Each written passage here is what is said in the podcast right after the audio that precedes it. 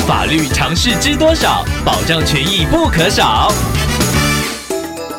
欢迎收听《法律知多少》时间，我们请到瑞银法律事务所律师郑瑞伦来为您解答法律上的疑惑。各位听众朋友，大家好，我是郑瑞伦律师。郑律师您好，听众朋友芝芝透过官网留言板想请问您，他之前提离职，想要另外找工作，雇主提出未留，让听众可以留职停薪两个月，双方还为此签订了合约，在约定日期之前回复是否愿意复职即可。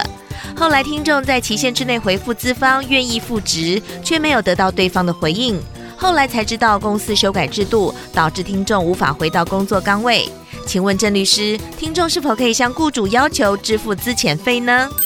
留职停薪是指劳雇双方暂时停止劳动契约，但是劳动契约并没有消灭，因此在劳工申请复职的时候，雇主如果没有正当理由，是不能够任意拒绝的。如果是因为公司业务紧缩，或者是业务性质变更，导致雇主没有适当的工作可供安置员工的时候，雇主应该依照劳基法第十一条以及第十七条的规定来为员工办理资遣。如果雇主拒绝员工复职，又没有劳基法第十二条的法定解雇事由的时候，雇主如果执意要求员工办理自愿离职手续，那这样就是在规避资遣费的给付。劳工可以拒绝，并且要求雇主给付资遣费。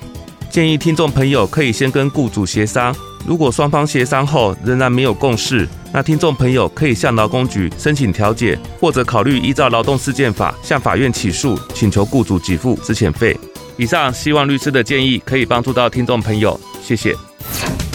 法律知多少？小小常识不可少，让您生活没烦恼。